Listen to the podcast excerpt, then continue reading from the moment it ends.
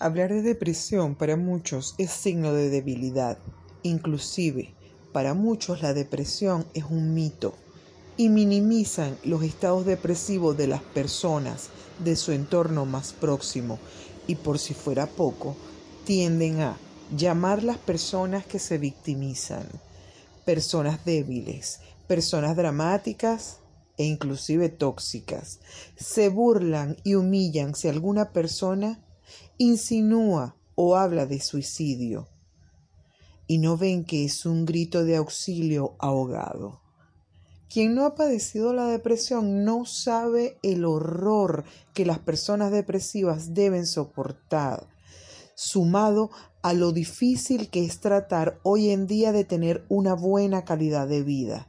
Desde todos los ángulos que se pueda observar, la soledad, inseguridad, el constante desgaste de batallar con pensamientos rumiantes.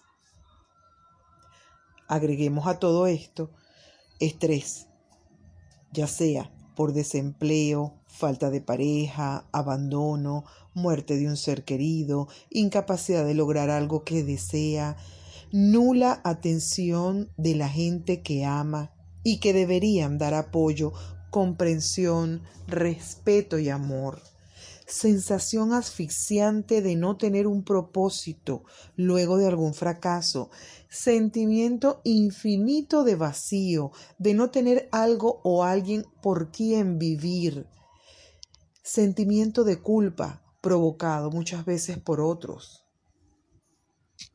Una persona depresiva deja de ver algo bonito en su futuro, su vida, su entorno y su presente no vale nada.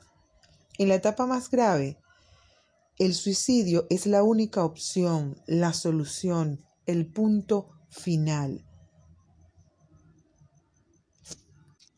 ¿Por qué?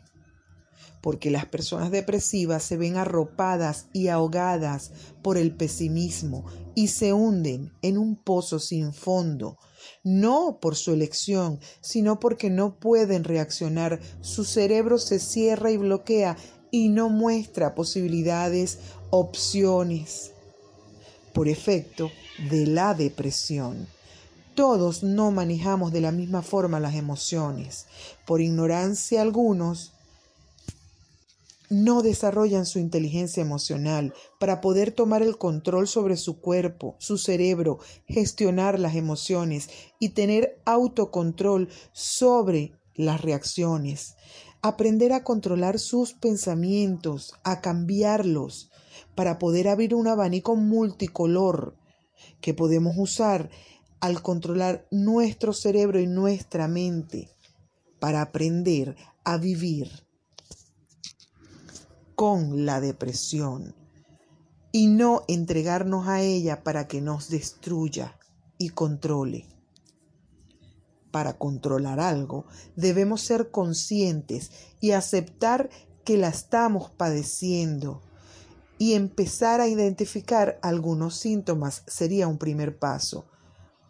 Podrían ser ese sentimiento de vacío, de no ser importante para nadie, esas ganas de no hacer nada, esa apatía reiterada, esas ganas de quedarte dormida y no despertar más, haber olvidado las cosas que te hacen reír, que te daban alegría, que te daban energía ideas y pensamientos fugaces que aparecen.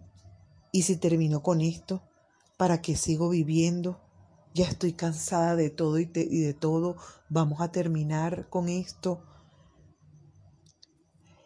Estaremos más vulnerables por el dolor de haber perdido a alguien y querer desvanecerte.